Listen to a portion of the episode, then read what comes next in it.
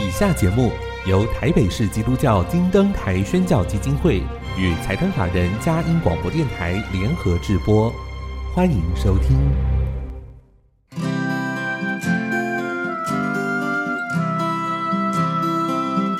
在现代紧凑的生活节奏里，以爱建立和谐的家庭生活，以喜乐专业的态度投入服务。一起营造你我的美丽人生，成为一个快乐又丰富的译文生活家。译文生活家，本节目是由林森南路礼拜堂社团法人中华民国合家欢协会、佳音广播电台联合制作，欧灵静主持。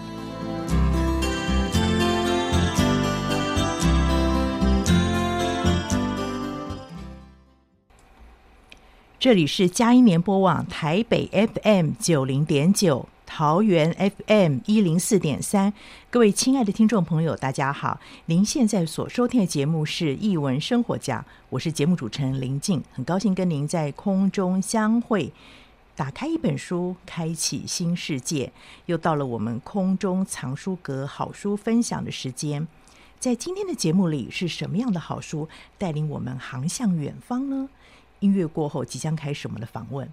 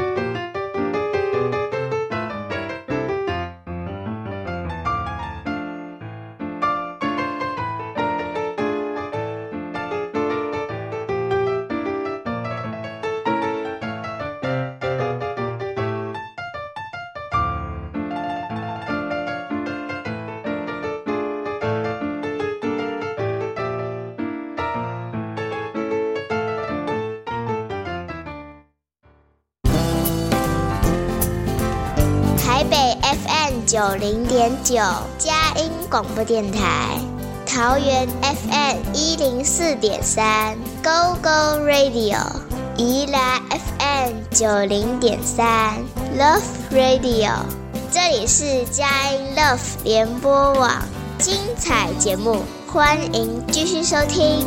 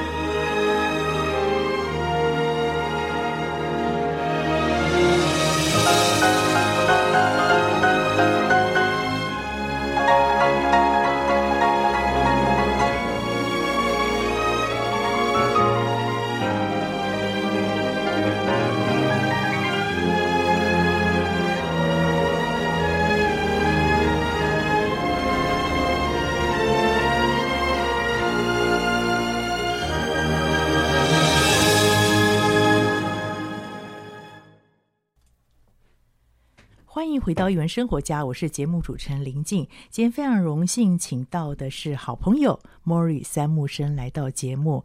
呃，对一个创作者来讲，懂得善用资源，配合自己优秀的这个底创作底蕴是非常重要的。就非常开心看到 Mori 一直走在自己的梦想道路上，而且有很多的收获。啊，他今天来不单单带来了他的好书，也要分享他过去将近半年多在法国驻村的经验哦。我们先来邀请他，Mori，欢迎你来到节目当中，先跟听众朋友打个招呼吧。好久不见，各位译文生活家的伙伴，还有也谢谢主持人林静邀请我来。译文生活家有一类的。呃，来宾的状况是，只要知道他有数，我都会先预约，因为就是品质保证。Molly 就是这样的一个 来宾.对啊，所以我其实在他还在法国的时候，就有跟邀约说，等到你回来一定要来报道，跟他的编辑一样哈。那这个都是非常重视品质的。好，那先跟我们谈谈看这本这本书，一起来看海。其实我收到的时候。因为是法文的嘛，所以我还没有做用翻译机翻译的时候，我就想说，我先看看图像。我觉得这本图像跟前三本很不一样，可是我可以感受到你的那种开心，你的那种放哈、哦，可以跟我们分享一下这本书当时创作的灵感是怎么来的？懂，这本书《Allons voir la mer》是我的第四本书，然后当初会想要做这本书是。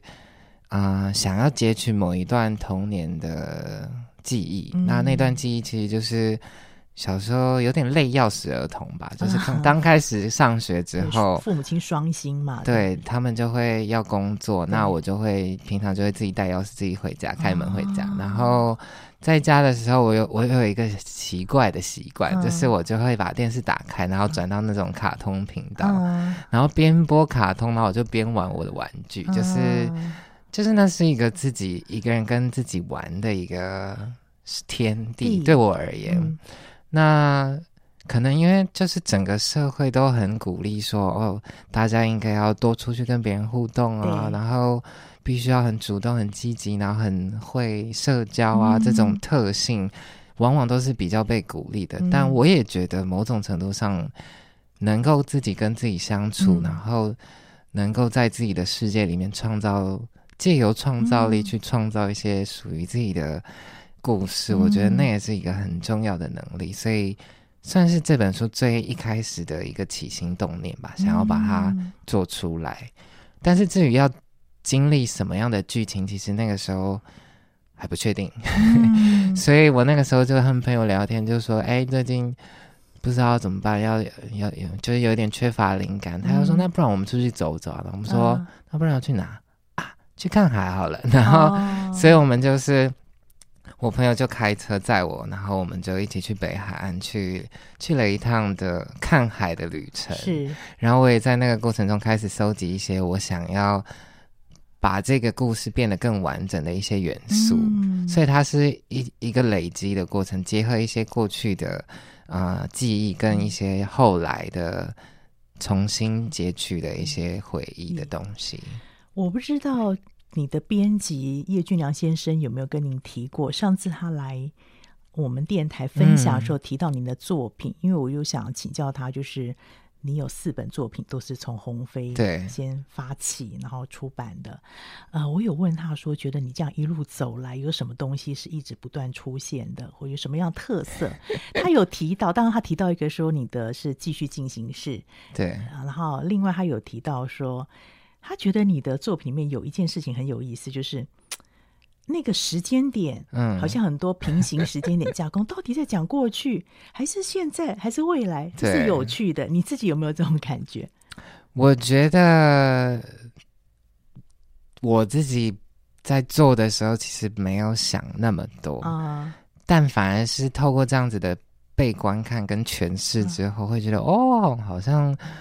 好像可以这么讲，嗯，但是我我我自己在做的时候，我也不会这样子形容自己。我觉得那是一个很有趣的，的过程，对，没错没错，对。所以有时候读者，特别是编辑这么就近的看着你这样一路成长过来，哎，嗯，他觉得你这样是你一个蛮大的特性。所以你的书其实是老少咸宜，在任何年龄层来读的时候，好像都可以读到我们所要感动截取，嗯、然后。呃，可能是自己的，也许是童年经验，或者现在正在进行的某一个段落，或者是对未来的想望，嗯、哦，这是蛮有趣的一件事情，跨时间、跨年龄的一个阅读方式。好，那比较有趣的是，我刚才一直说，过去看你的书，你的设计感非常强，跟你自己受的训练有关系，对，还有你自己的过去在这个软体上面的运用，跟你的美感经验。可是蛮有趣的是，过去的那种设计感读起来很像一个吟游诗人，嗯、那个独白，那当然也有可爱的童趣在那边。但这一本哦，我就看到你的童心 散发出来了，这是什么关系？其实刚才在之前有跟 Mori 讨论说，哎，是因为你驻村的关系吗？还是说你在媒材的运用上面另外的一种涉猎？是什么原因让你觉得？嗯、我自我自己觉得啦，对，就是那个童趣感。好像更明显，对，然后呃，那个童心更出来了，对，顽皮感看得见了。对，我觉得这当然是跟当初我想要做这本书的一个企图有关，因为、嗯、因为毕竟它是反映到童年的某一个时期，然后它是一个自己跟自己玩的过程，所以我觉得那个玩的感觉可能要。更强强一点，但是我觉得也有另外两个很重要的原因影响了这本书整个的走向。嗯、第一个是我开始尝试，因为虽然都是电脑绘图，但是当你使用的软体器材不一样的时候，嗯、那个操作上的呃方式跟应用的方向也会不一样。那我前三本书比较多都是用那种 Photoshop 去完成的。嗯就是啊、呃，电脑啊，配合绘图板这样子。但是到了这本书，主要就是用那个 iPad Procreate 去完成它，嗯、所以我自己觉得在操作上使用 iPad 相对于绘图板更直觉一些。嗯。毕竟它就是直接画在荧幕上，对对对，就有点像是画在纸上，所以我觉得那个 对，就是那个 自由度会更高。当然，每一个软体都有自己的限制啊，但我觉得这种比较直觉式的画法，就更像我平常在画画的那种感觉。哦，那另外一个就是前面也有稍微小聊一下，就是我在那个时期接触到的一些作品。像是海蒂老师的那个孩子那个的那本书的那个系列，我就很喜欢，我就开始研究说，哎，要怎么样去表现那种蜡笔的朴拙的质感，但又不会很粗，就是它还是可以保有一些细细致度，所以我就开始摸索这一个媒材的应用，所以它其实是一种软体搭搭配媒材，再加上我想要表达的这个主题的一个。集合的结果。对，你过去的创作或者你自己的涂鸦有用过蜡笔这样的媒材吗？呃，没有，比较多都是亚克力跟拼贴纸啊、嗯、纹理的这种。是，所以这两种媒材你觉得有什么样不同的特性？也许听众朋友更好奇。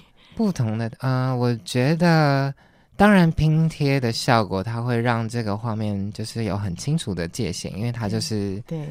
对利那个利那个利落感是，就是更有一种设计的感觉。但我觉得那种，嗯、呃，那个怎么讲？那个蜡笔的那种粗粗的感觉，啊、再加上，因为如果你涂很多层，然后再试着刮除它的那个效果，我觉得那也蛮好玩的。啊、就是你无法预期它那个颜料堆叠之后的那个消融，嗯、还有它当它上面那一层被刮除之后的下面的那一层。两个叠在一起的效果，嗯、跟之前做的一些创作又不太一样。对，就更有那个拙趣，对不对？嗯。但是又有它的一些细致度在里面。对。你里面的颜色一直是我非常喜欢，非常温暖。嗯。我觉得在画每一本书的时候，其实也会为这本书设定一个调性吧，嗯、一个光谱，然后会觉得。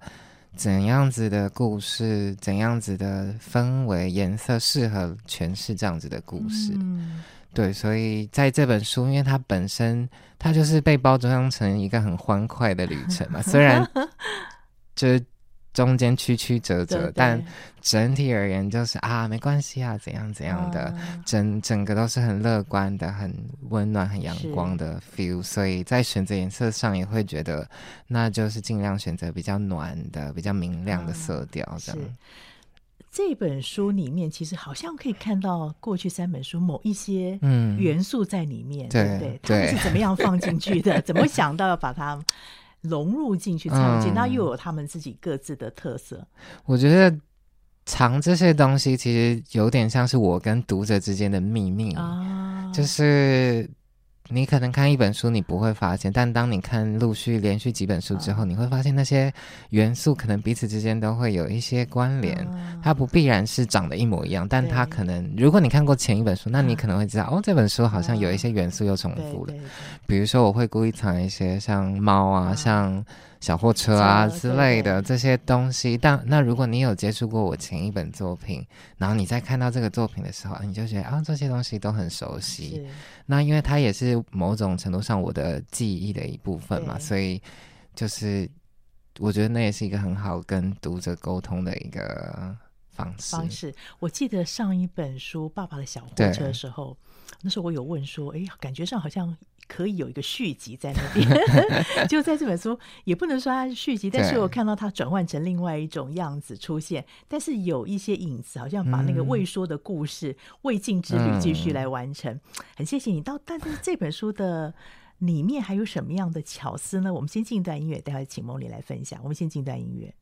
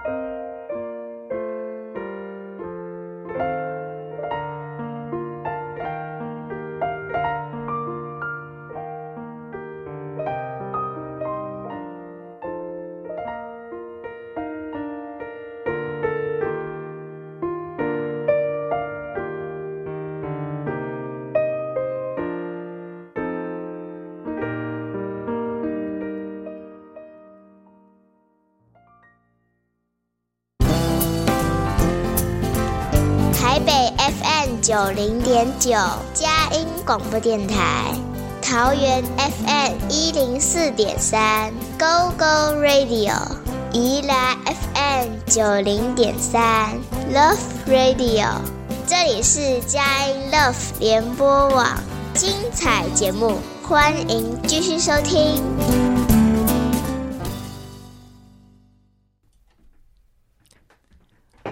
回到《艺文生活家》，我是节目主持人林静。今天非常荣幸，请到了三木森 Molly 来到节目当中，带着他第四本好书一起去看海。那他说到这个是他自己一个童年的一个经验有关系，跟他当时可能是一个钥匙儿童，回家之后啊、必须自己打发时间，然后有很多的创作跟想象力。但是我们说。不错，孩子都会创作跟想象力，他竟然把它变成一本书，而且这个书是非常有节奏啊、呃，也有很多特色，跟集结了他过去的作品里面一些元素在这里面。所以这段期间，我要再来请教他，在这本书里面，他怎么样去安排这个情节？因为是应该是在台湾有一点点雏形嘛，对不对？对。那后来到法国驻村的这段期间，又产生了什么变化？给我们谈谈看。当时你的。整个构思以及跟整个编辑互动的一个过程，分享一下。嗯，其实我当初在画这本书的时候，跟其他本书的过程又有点不一样。嗯，因为之前的书往往可能会有几个主要的画面就先跑出来啊，然后我再去补那个空白。空白。但这本书就是我只有我只知道开头跟结尾，哦、中间我不知道。就是我知道它是一个从家里出发的故事，嗯、然后最后会再回到家。对。可是那中间那个去看海要怎么去？嗯、就是那个旅程到底要铺成哪些东西？发生什么事情？对，然后我不知道，嗯、所以当初会找朋友，就是真的去看一次海。嗯、我觉得那也是对我而言，就是也是要收集一个资讯。然后我记得很印象深刻，就是我们去北海岸，然后他就开车，然后我们就是出了那个交流道。我就是有一个画面，我印象很深，就是出了那个交流道，然后当那个那个坑洞渐渐退去，啊、然后你就看到那远方海这样开始变大的那个过程，啊、我就觉得哇，那才那对我而言才是一个去看海的一个进行式的过程，啊、然后。我就会很想要把那个东西放进到这本书里面，嗯、所以其中到中间有一段，当他们真的去看到海的那个、嗯、那个喘息，然后到真的看到，我觉得那个是我在这本书里面我觉得蛮重要的一个、嗯、一个一个转换啊，对转换那个情境一个转换，也呼应了符合你当时的一个心情，对不对？对，嗯。比较有趣的是，我在看的时候，因为刚开始的时候还没拿到中文的时候，我是用那个翻译软体，因为不懂法文，我就在看这个里面的中文的意思。我觉得好像是对话，对的一种，我想要出去玩；一种是，哎呀，不行，好多考虑好多，是不是？是不是有自己读者啊，读者回馈这样？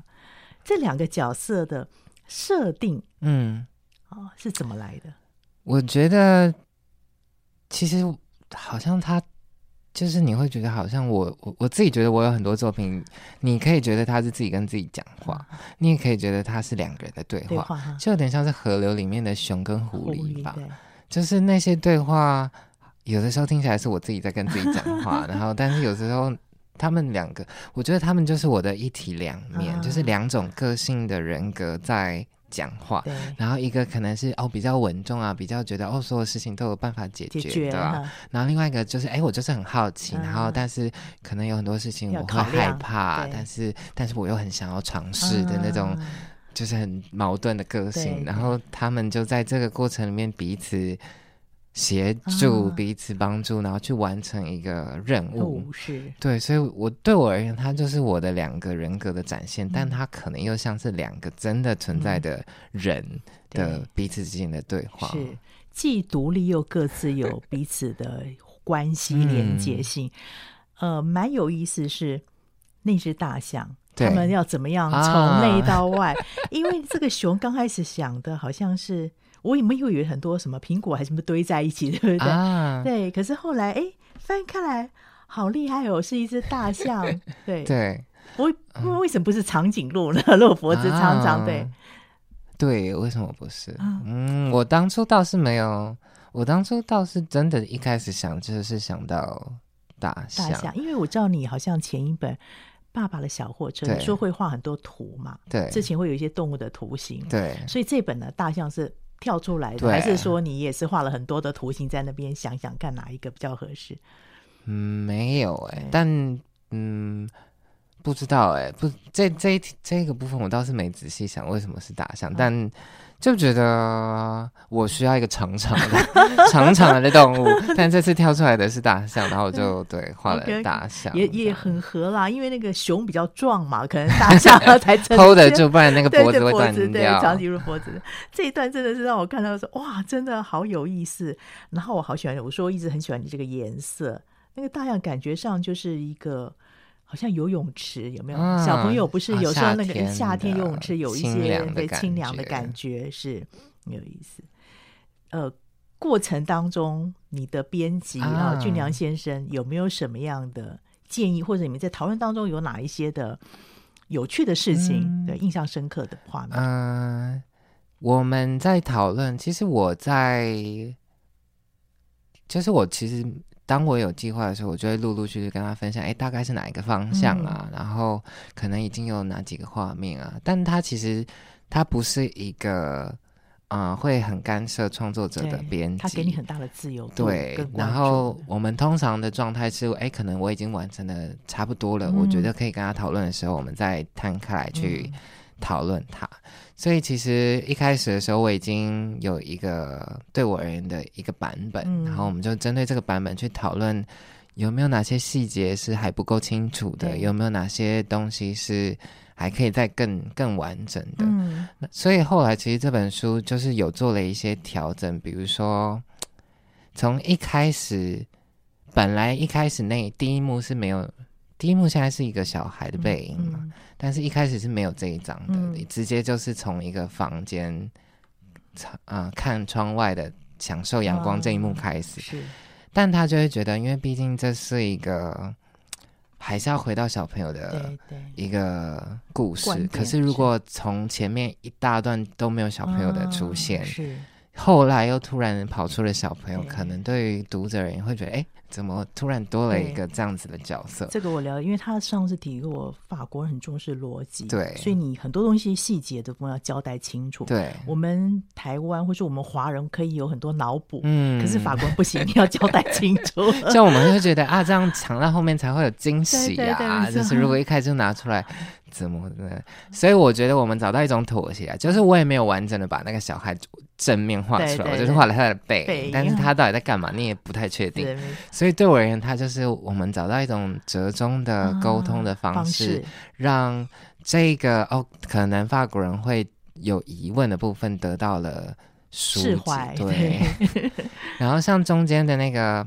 小朋友在画那些角色出现，嗯、比如说在画大象的时候，其实我一开始的时候是没有画那些角色的，哦、啊，没有画那个主人翁啊，就是我只有画那个手在画，嗯、然后画的手可能还是熊的手，哦、就是我就是没有想要这个小孩一 一开始的，对，因为你前面没有设定那个小孩嘛，对不对？啊，应该说这个小孩没有在一开始他就会跑跑，跑不出来，他就会跑出来，哦、所以对我而言，他是一个后面才会出现的东西，哦、藏在背后的一个。哦怎么讲？超偶师的感觉，所以是后来听了他的想法之后有一些调整，嗯、所以小小朋友才中间才哎丢一点丢一点，点所以到最后可能看的人才不会觉得哦，怎么突然跑出了一个角色？嗯、他其实隐隐约约在这本书里面都已经藏在里面了。是，然后最后最后的那个啊。呃最后的那个睡的那个过程，其实节奏上也有有一些调整，嗯、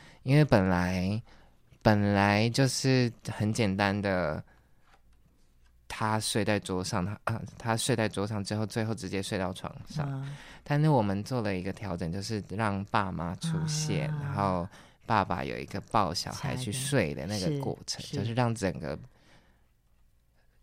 更顺畅的一点。对而且回到家，呃，过去你也是有爸爸的小货车嘛，对，对不对？有那个爸爸的出现，所以这边又有一个父母亲一起，那个家的完整度更甜蜜了，这样就会让这一本书想要讲的东西可能更清楚吧？嗯、是不会。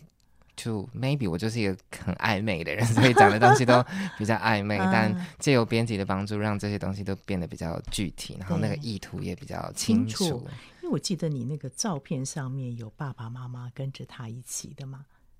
是不是有一张？哦，有有对对对，看海趴在桌上的那个，对对对，那个，所以其实这样是更完整的，前后呼应，更细致。也许就是编辑他们的经验，加上说这本是给法国人，嗯，主要在法国先出版的嘛，对，所以他更会考量到法国人。阅读的习惯跟他们可能会有的困惑，要有逻辑。没错，没错，他们都非常细致有逻辑。因为他来过几次，我就发现说，哦，为什么要这样调？为什么要这样调？对，这是一个蛮有趣的经验。嗯，在法国驻村的这几个月，对这本书的影响应该也不少吧？对，我觉得，其实，在法国驻村，一方面对我而言，它就是另外一种生活的体验吧。嗯，之前都会觉得在法国。居住这件事情不太实际，因为觉得很贵啊，就是物价啊什么的。这过去去那里旅游的印象，会觉得这个地方就是比较冷啊，比较冷漠。而且你是在巴黎，对不对？对，所以就会有一些戒心，会觉得哦，在这里居住上可能不是那么容易。但是刚好有这个驻村的机会，所以某种程度上是尝试体验在那里生活的一种。步调，嗯，然后发现其实真的在巴黎，它真的就是一个艺术之都，就是真的很多艺文活动不断的、嗯、不断的在上演，嗯、然后你那个刺激真的是不不乏刺激。有的时候作为一个创作者，你可能为了需要寻找刺激，你需要去别的地方去找寻资源啊。等等的，可是，在那里就是你。就我们住的地方又是塞纳河旁边，哦、就是它是一个很核心的区域，是是，所以其实你走出去，就是很多事情都正在进行中，行。它是一个很热闹的氛围感，嗯、所以会觉得哦，真的在我到那个地方，会觉得哦，那个艺术的滋养是满出来的，来反而会担心说，那我什么时候会有那种空白，哦、就是会允许自己稍微静下，来。然后思考这些。刺激可以带来什么？啊、是，我可以从你这本书的不管是颜色，或是里面那个笔触、图像的丰富度，嗯、感受到你是开心的，对不对？在那段期间，对，对整体而言都算蛮开心的。嗯、对，因为我觉得其实也很重要的是，可能遇到的人吧。嗯、因为我当初去。驻村的时候是跟另外两个台湾的编舞家一起去，嗯、然后他们两个本来就是同一个舞团，所以他们其实本来就是很 close 的人。然后我就是加入他们，嗯、所以某种程度上，我觉得相相可能相对于其他一起去驻村的。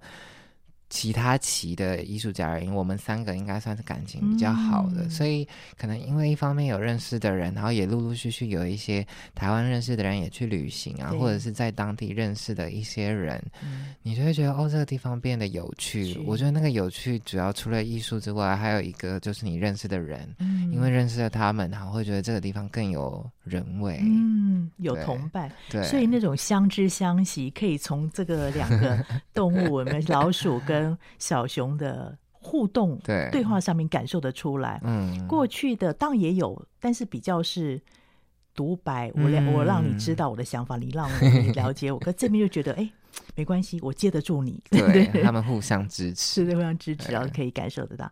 那我相信互相支持是非常重要，在创作上面，加上你怎么样可以去找寻一些帮助你扩展眼界的资源。我想在新锐的艺术家里面，你是非常独特的。这个经验也在这边要跟大家一起分享。我们先进一段音乐，大家来听听看，你在创作路上你怎么样去找寻一些资源？那可以给创作者有什么样的建议？嗯、我们先进一段音乐。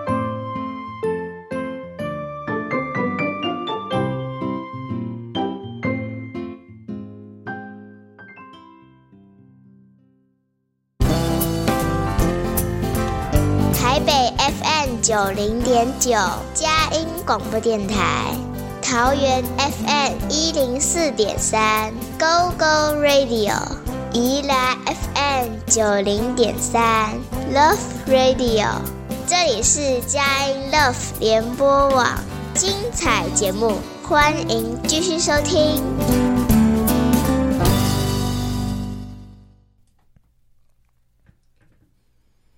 欢迎回到艺文生活家，我是节目主持人林静。今天非常开心可以邀请到莫里三木森，带着他的好书一起去看海，来到节目分享。刚刚前两段的时间，莫里分享了这本书的灵感跟怎么样在法国创作的时候跟编辑的互动，还有呢。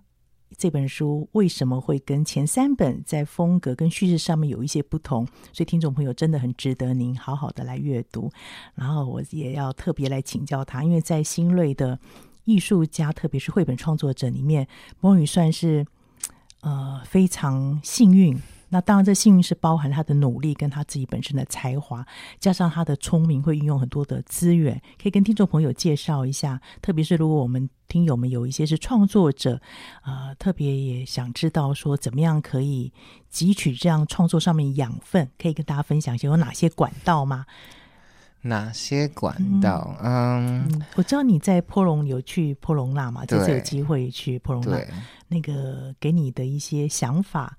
然后还有加上你平常都是怎么样来跟这个外界做连接跟互动的？嗯、呃，我觉得可能也要感谢我过去所学吧，嗯、毕竟我是学企业管理跟广告出身的，对，所以对于比较行销面的、啊、上面的操作，嗯，比较了解是比较了解背后的一些逻辑。你说我多会也。不一定，嗯，但是至少我对这件事情是熟悉的，的对，对。然后如果要做，我都可以做得到，只是要操作到哪一个程度，就有些人很爱，但有些人就不一定。我觉得那都跟创作人对对，但至少作为一个创作者而言，我有一些先天某种程度上的先天优势吧，嗯，就是有一些啊，呃，背后的知识是可以支持我做这些东西。嗯，那我觉得其实另外一个很重要，也是一路上真的遇到很多。重要的人、贵人，嗯，然后像其实我一开始会接触到绘本，是因为我去了交大念了一个研究所，然后刚好他就真的开了一一门课，叫做绘本漫画跟图像小说，嗯，然后那个时候就遇到了教绘本的老师，嗯，所以我才真的接触到这个美材，嗯，不然就是你就是喜欢，但你从来没有想过你要做它。做它是，然后后来也陆陆续续。像我后来有参加小鲁的那个绘本营，嗯，然后遇到了何华仁老师，他也是对我而言，我也觉得他是也是一个很重要的人，嗯，就是在那个营队里面，他就是喜欢我的作品，然后还让我担任那一次算是一个比较主要的一个角色，嗯，所以后来再加上又遇到俊良先生，我觉得真的就是一路上有遇到很多可能跟这个领域有关的人，他们就是。在某个时期推你一把，推你一把，嗯、所以你就这样子，哎，就这样上去了。但我觉得，作为一个创作者，就是你真的要好好的静下心来想，说为什么你想要做这些创作？嗯、这些创作之于你到底是什么意义？因为创作本身，你说他一开始就能赚钱的几率真的不高。嗯、就是我看我这次去。嗯、呃，法国参加很多书展，有一个很深的感受是，啊、呃，那些坐在台上那些创作者，他们都已经做了大概二三十年。嗯，他们摆在桌上那些书，你问他你到底总共有多少本著作，嗯、他已经数不出来了，嗯、就是多到，然后我们可能才两三本供 观众挑选，嗯。所以我觉得那个它就是一个长期累积的一个宝藏在那里。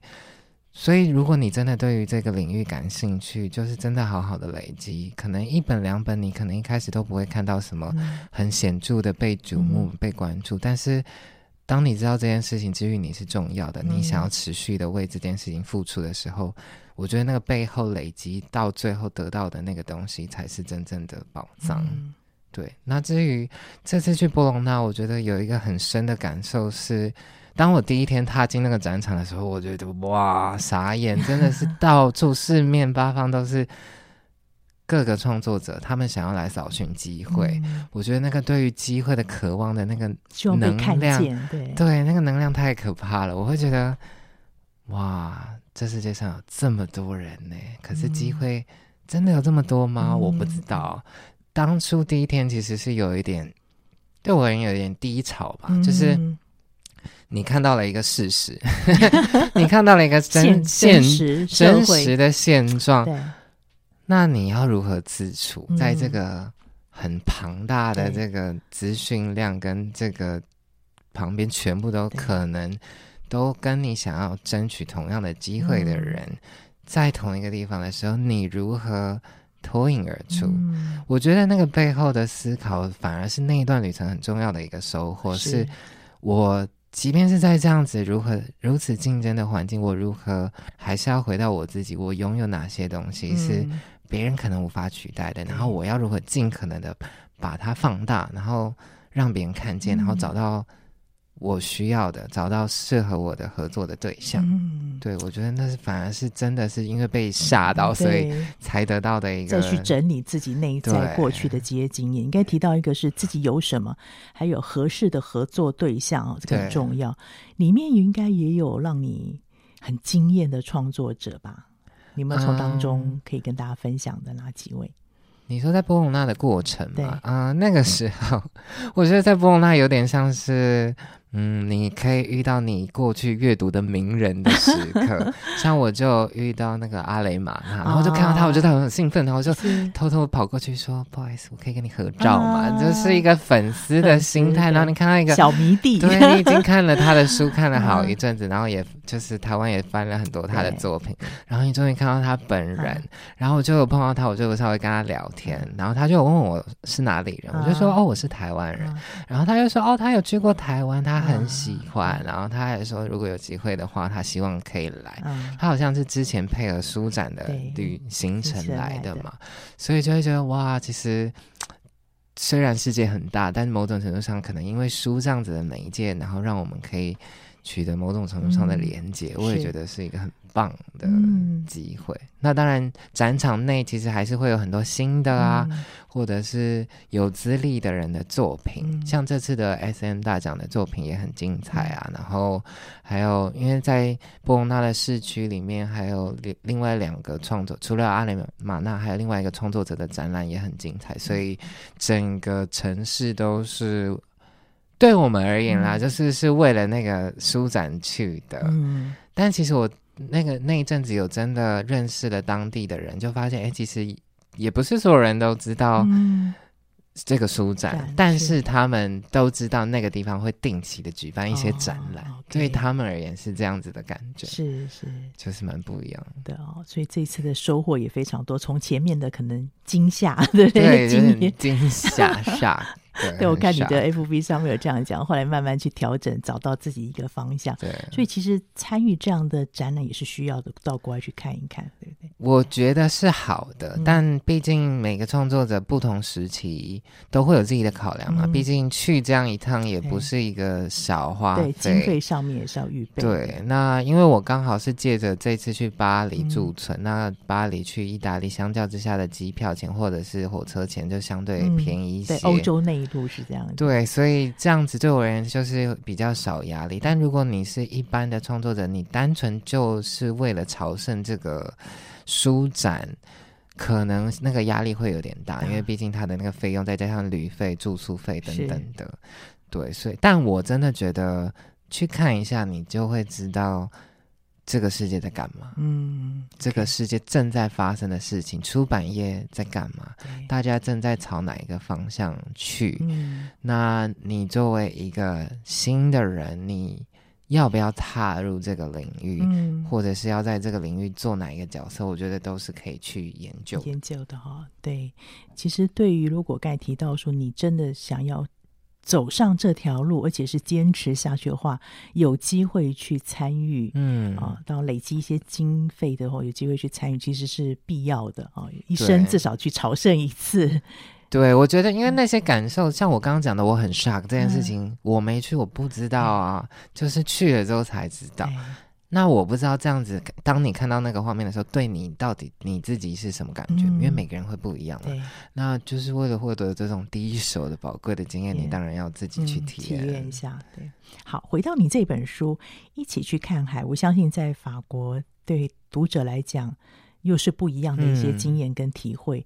嗯、呃，他们有没有什么样的回馈？你所知道的？呃，我听到的。但可能别人传递给我都是比较正面的吧，正面很需要啊，就是、才知道怎么至少从比如说书商，就是啊、呃，每次编辑他们要出书前都会有一个出版的会，嗯、然后都会邀请一些书商来啊，就是会就我听到的消息都会觉得哦，他们对于这本书的反应都蛮正面的，嗯、然后。